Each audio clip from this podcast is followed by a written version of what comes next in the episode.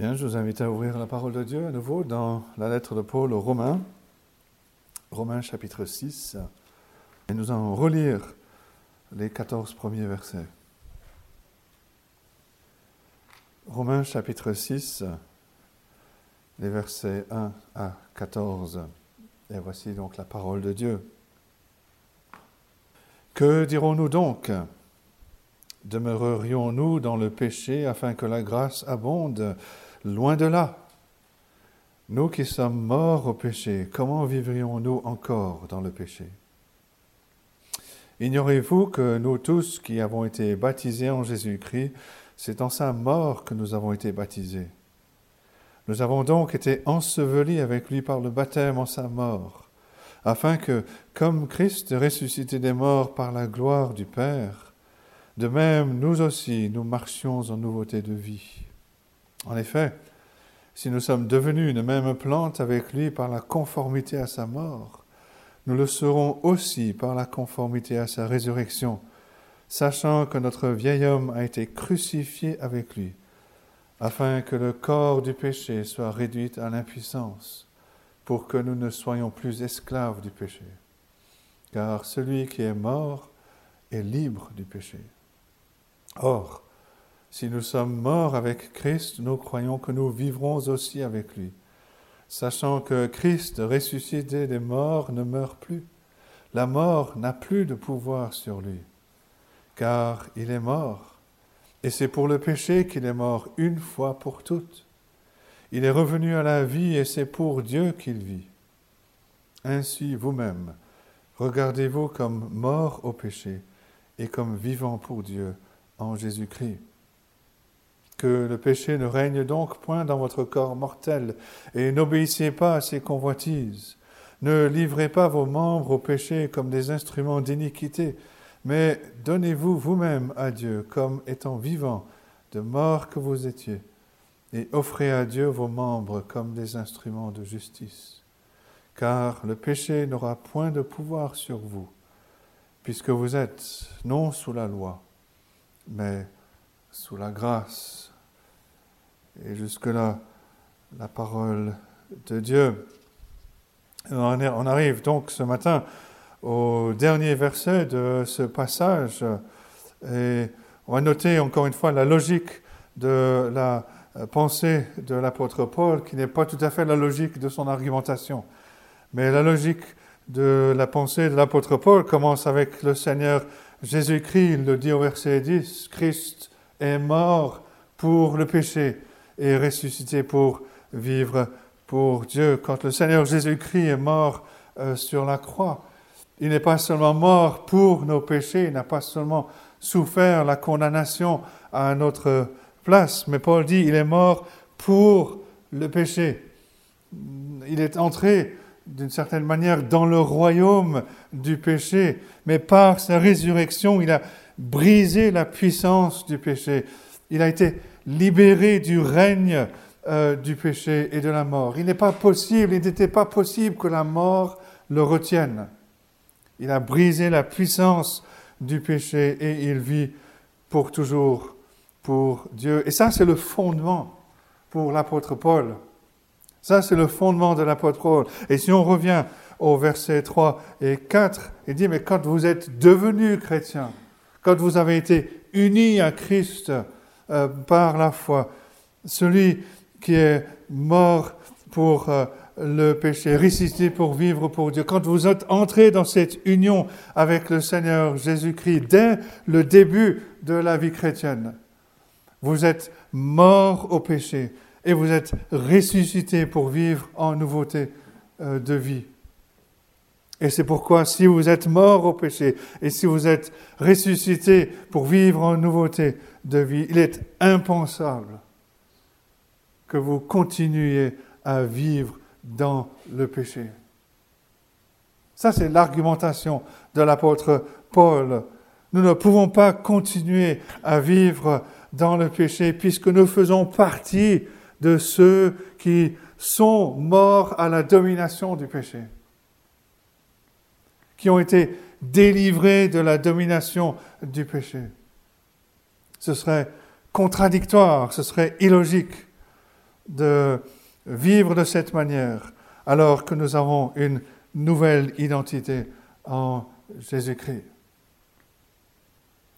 On a souligné, et on ne cessera de le souligner, que Paul ne dit pas que le péché n'est plus présent dans notre vie ou qu'il n'est plus présent dans le monde. Non, mais Paul nous dit que nous sommes devenus des citoyens des cieux, que nous, nous sommes, que nous sommes entrés dans un nouveau royaume où c'est le Seigneur Jésus-Christ qui règne, où c'est la grâce qui règne. Nous n'appartenons plus à cet ancien royaume, même si cet ancien royaume ne cesse de nous envoyer des messages en nous disant, si, si, vous, vous appartenez encore à ce, à, ce monde, venez, venez nous rejoindre.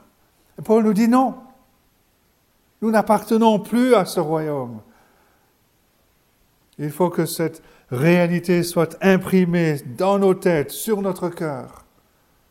Ne laissez pas ce monde apporter la, confusion dans notre pensée.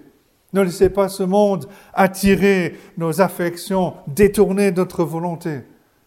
Non, mais vivez comme ceux qui sont morts à la puissance du péché et ressuscités en nouveauté de vie.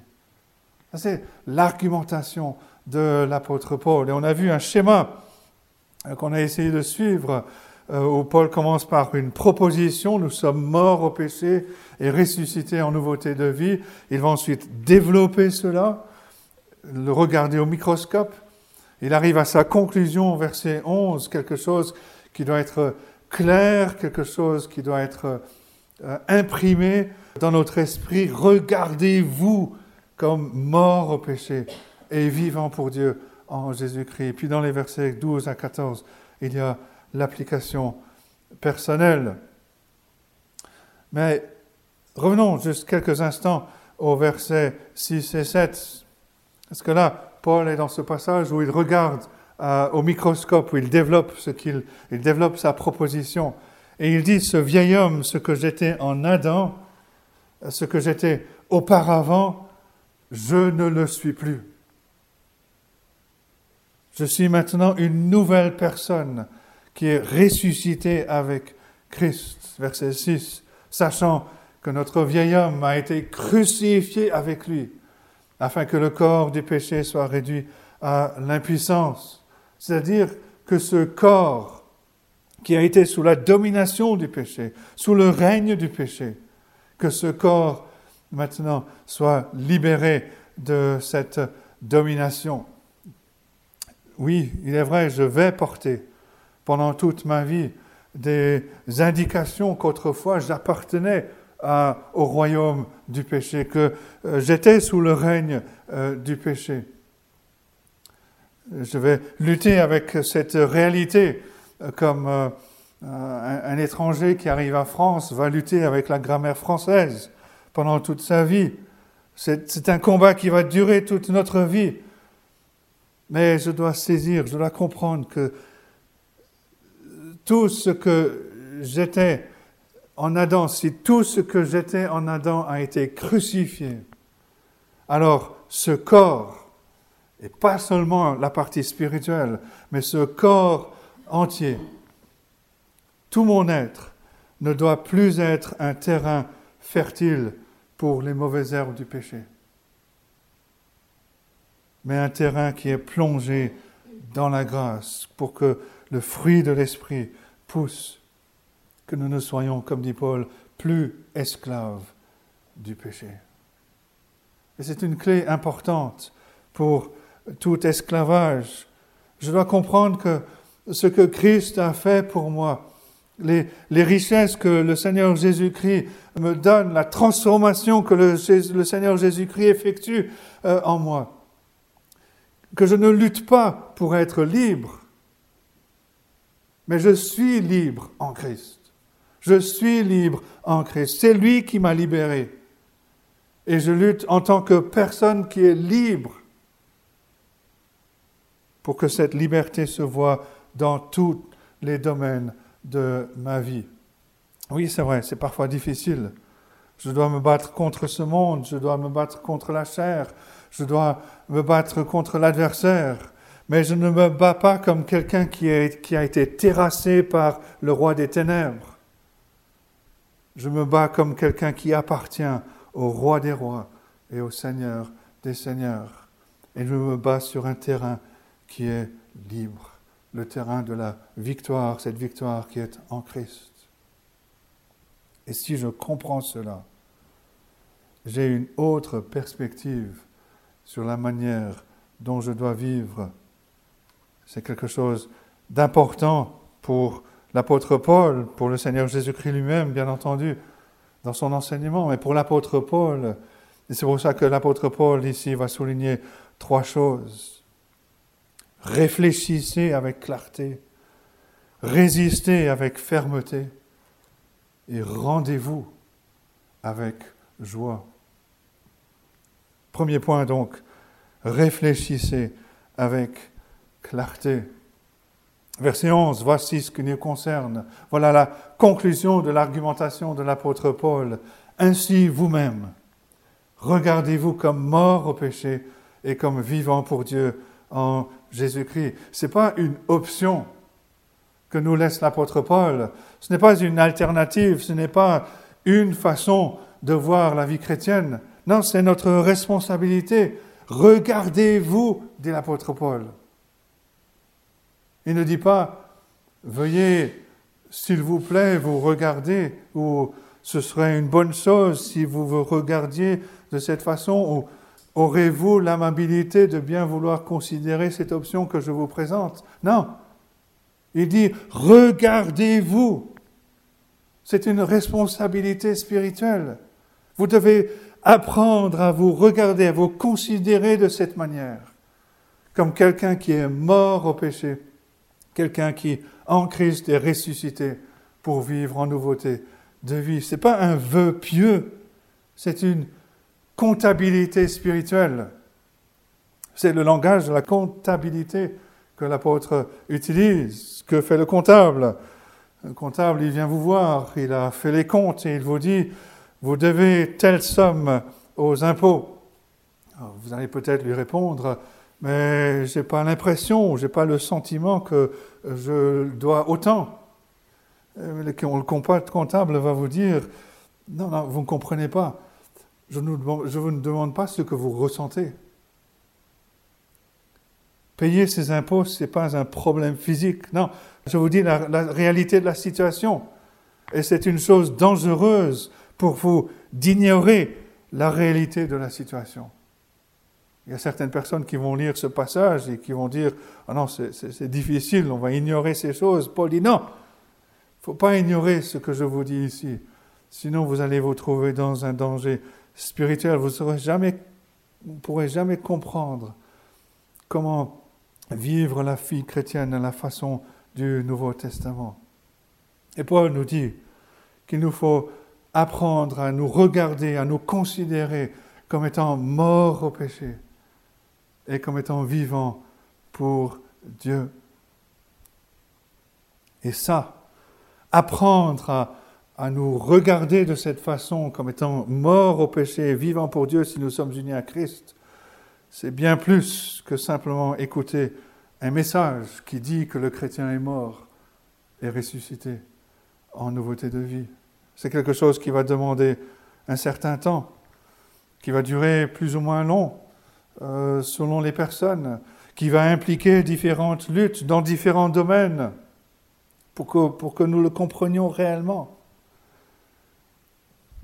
C'est pour ça que Lloyd Jones, comme j'ai dit la dernière fois, a passé 14 heures, 14 messages rien que sur ce passage pour expliquer, pour aller en profondeur. Voilà la première chose, nous dit l'apôtre Paul. Apprenez à réfléchir avec clarté à votre sujet. Si vous êtes en Christ, vous êtes mort au péché et ressuscité en nouveauté de vie. Certaines personnes vont dire, oui, mais je ne ressens pas ces choses, je n'ai pas l'impression d'être mort au péché. Ça, c'est hors sujet.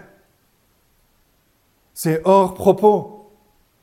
Celui qui vit sa vie en fonction de ce qu'il ressent à son sujet, il sera un désastre. Dans la Bible, nos sentiments doivent être toujours attirés est transformé par ce que la Bible dit être vrai à notre sujet. Et ici, c'est ce que Dieu dit, c'est ce que l'Évangile dit, être vrai à mon sujet. Si je suis à Christ, je suis mort au péché et ressuscité pour vivre en nouveauté de vie. Quand je comprends cela, je comprends ce que Paul veut dire. Dans 2 Corinthiens 5, verset 17, si quelqu'un est en Christ, il est une nouvelle créature. Il est une nouvelle créature.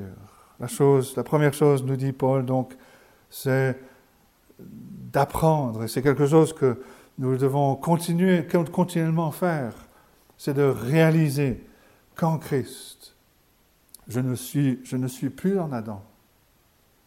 Je ne suis plus en Adam. Je ne suis plus sous la domination du péché. J'ai été crucifié avec Christ. Je suis mort avec Christ mais je suis ressuscité avec lui. La domination du péché a été brisée. Voilà ce que je suis en Christ. Voilà mon identité. Et c'est quelque chose de très important à comprendre, à saisir, parce que si on ne comprend pas cela, si on ne, se regarde pas de cette façon, alors on aura l'impression que ce que Paul dit dans la suite, ce sont soit des conseils moralisateurs, soit des impossibilités. Parce que la deuxième chose que Paul nous dit, c'est résister avec fermeté. Résister avec fermeté contre l'ancienne façon de vivre. Verset 12, là on retrouve la logique de l'apôtre Paul, que le péché ne règne donc.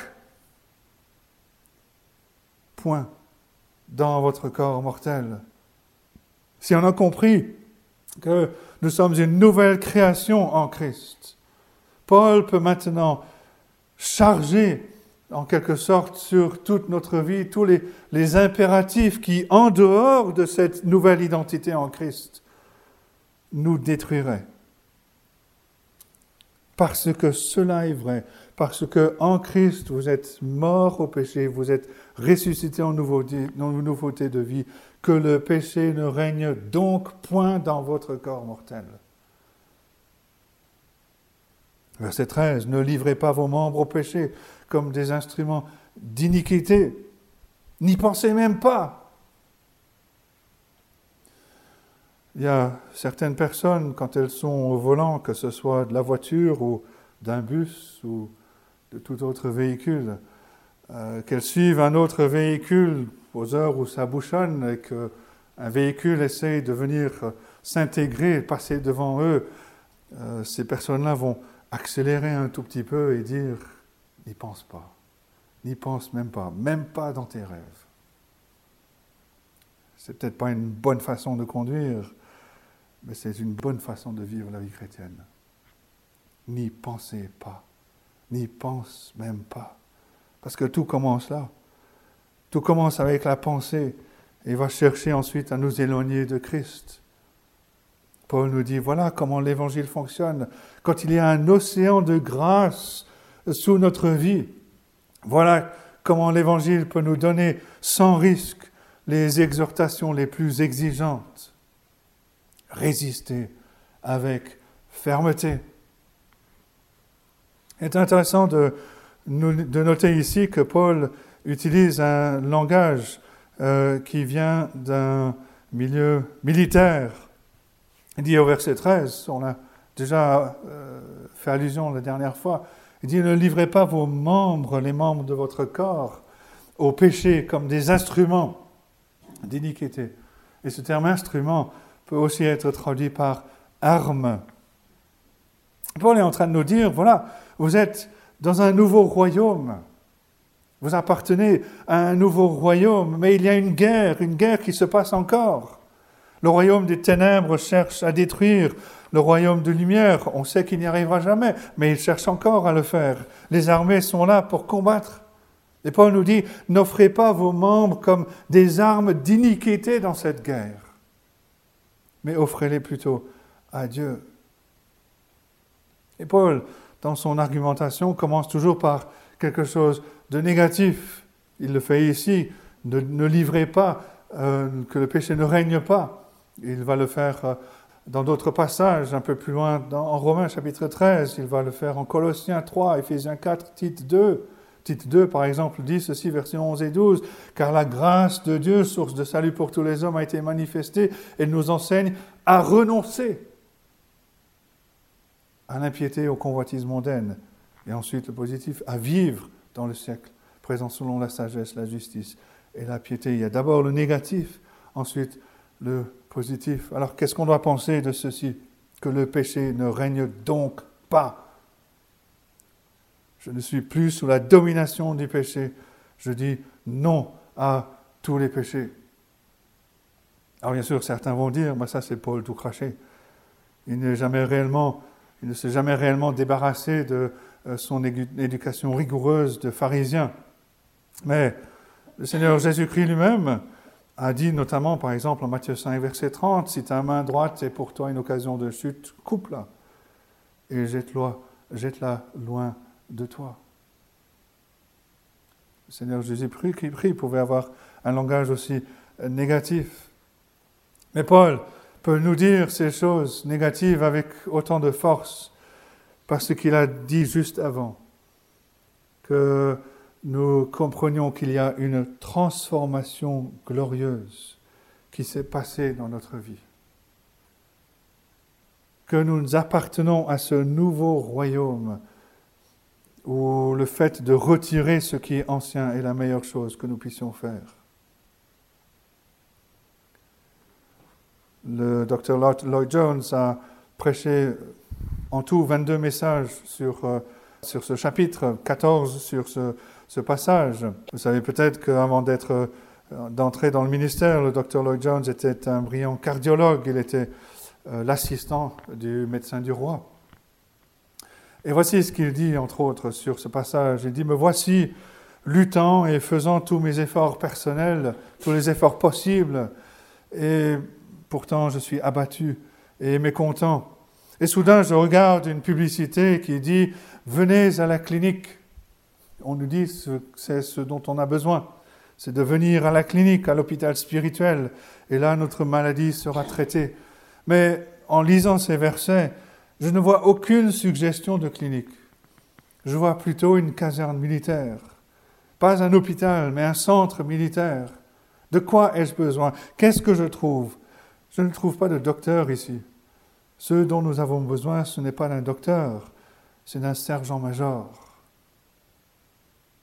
Nous sommes engagés dans une bataille, dans une guerre contre le péché. Et le docteur va continuer en disant, nous voici affalés sur le terrain de manœuvre, sentant nos propres pulsations, nous sentant misérables, parlant de nos faiblesses. Alors on dit, j'ai besoin d'un docteur, je dois aller à la clinique, je dois, voir l'officier médical. Mais ce n'est pas vrai.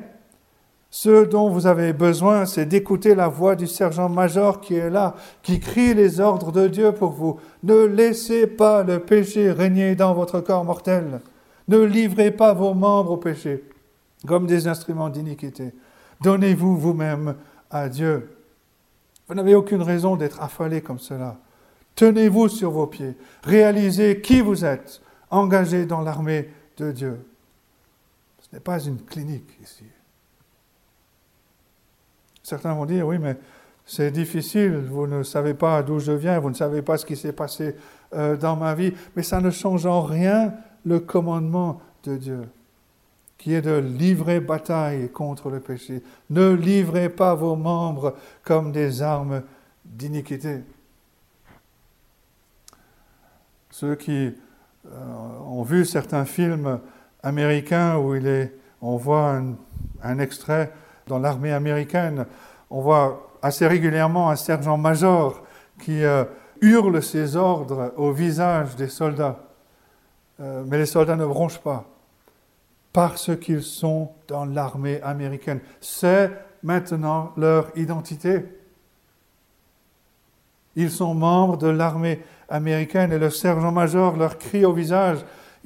Va initier leur préparation militaire. Soyez ce que vous êtes maintenant devenus. Aujourd'hui, on entend dans beaucoup de milieux qu'il faut lire tel article ou lire tel livre. Paul nous dit non, évitez cela comme de la plaie. Écoutez ce que Dieu dit dans sa parole. Écoutez ce que le Seigneur Jésus-Christ dit au travers de ses apôtres. Résistez, résistez, résistez avec fermeté. Oui, on va lutter. Oui, on a des euh, dispositions qui ont été façonnées par euh, notre culture. Mais ce que Paul va nous demander ici, c'est est-ce que vous êtes à Christ?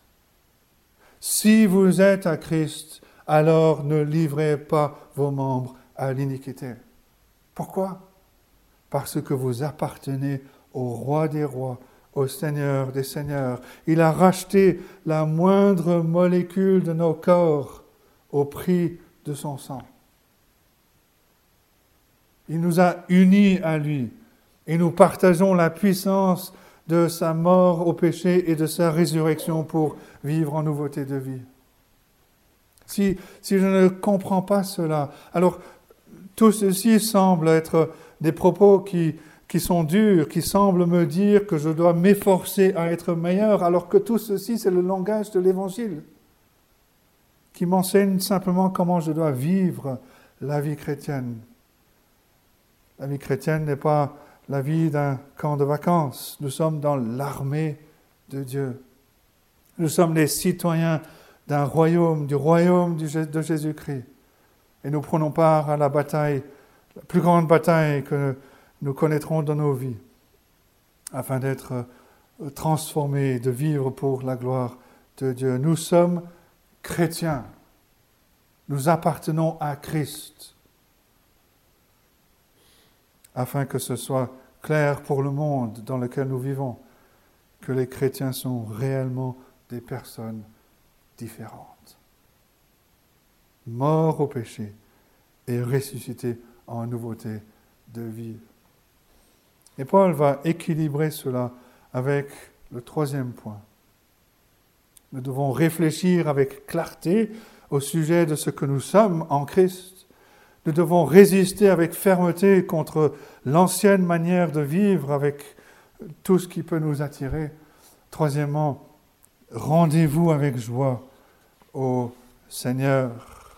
Si je suis au Seigneur Jésus-Christ, alors je me donne entièrement lui. C'est ce que Paul euh, veut dire ici. Oui, le péché a un jour régné dans ce corps. Il contrôlait ce corps, mais ce n'est plus le cas. Maintenant, c'est la grâce de Dieu qui règne. Et que faisons-nous?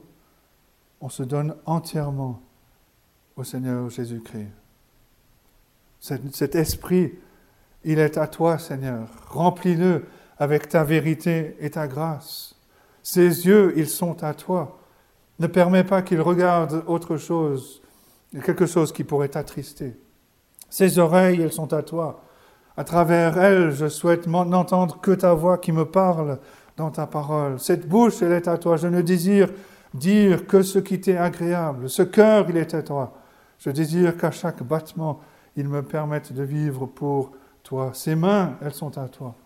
Rends-moi capable de les utiliser pour ta gloire. Ces pieds, ils sont à toi. Garde-les dans ta voix afin que je te suive tous les jours et que je sois ton disciple.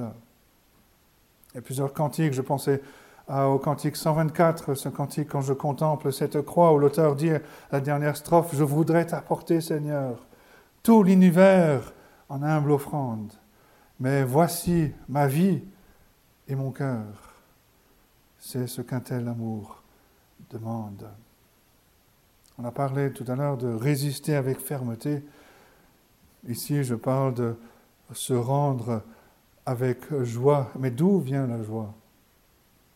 Elle nous vient des dernières paroles de Paul dans ce passage. Vous êtes non sous la loi, mais sous la grâce. Vous n'êtes pas retenu par la loi. Vous n'êtes pas écrasé par la loi. Vous ne cherchez pas à plaire à la loi.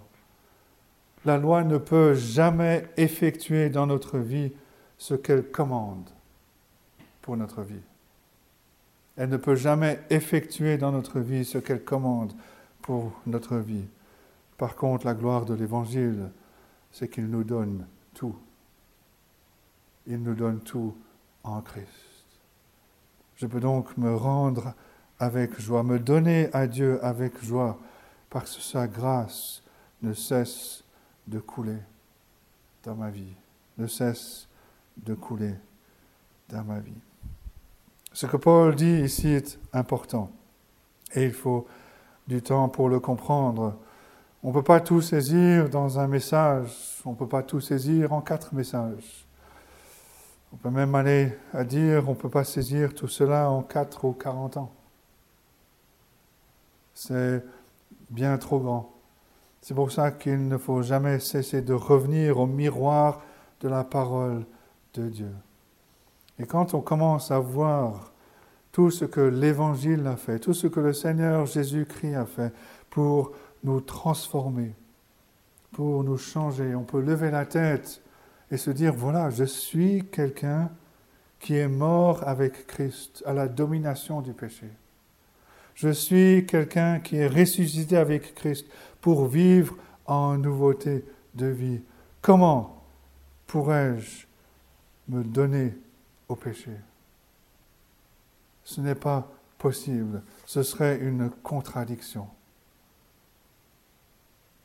Je dois comprendre, nous dit l'apôtre Paul, je dois réfléchir avec clarté, je dois résister avec fermeté et je dois me rendre à Dieu avec tout mon être, avec tout ce corps, me donner à son service. Seul le chrétien peut dire cela. Seul celui qui est un Christ peut dire cela. Celui qui ne l'est pas ne peut pas le dire. Et c'est pour cela qu'il est important, c'est peut-être la chose la plus importante, d'appartenir à Christ, de connaître le Seigneur Jésus-Christ et d'être transformé par lui. Que Dieu nous aide à comprendre ces choses qui nous accorde la grâce de le connaître, d'être transformé par lui. Et qu'il bénisse sa parole à nos cœurs ce matin. Amen.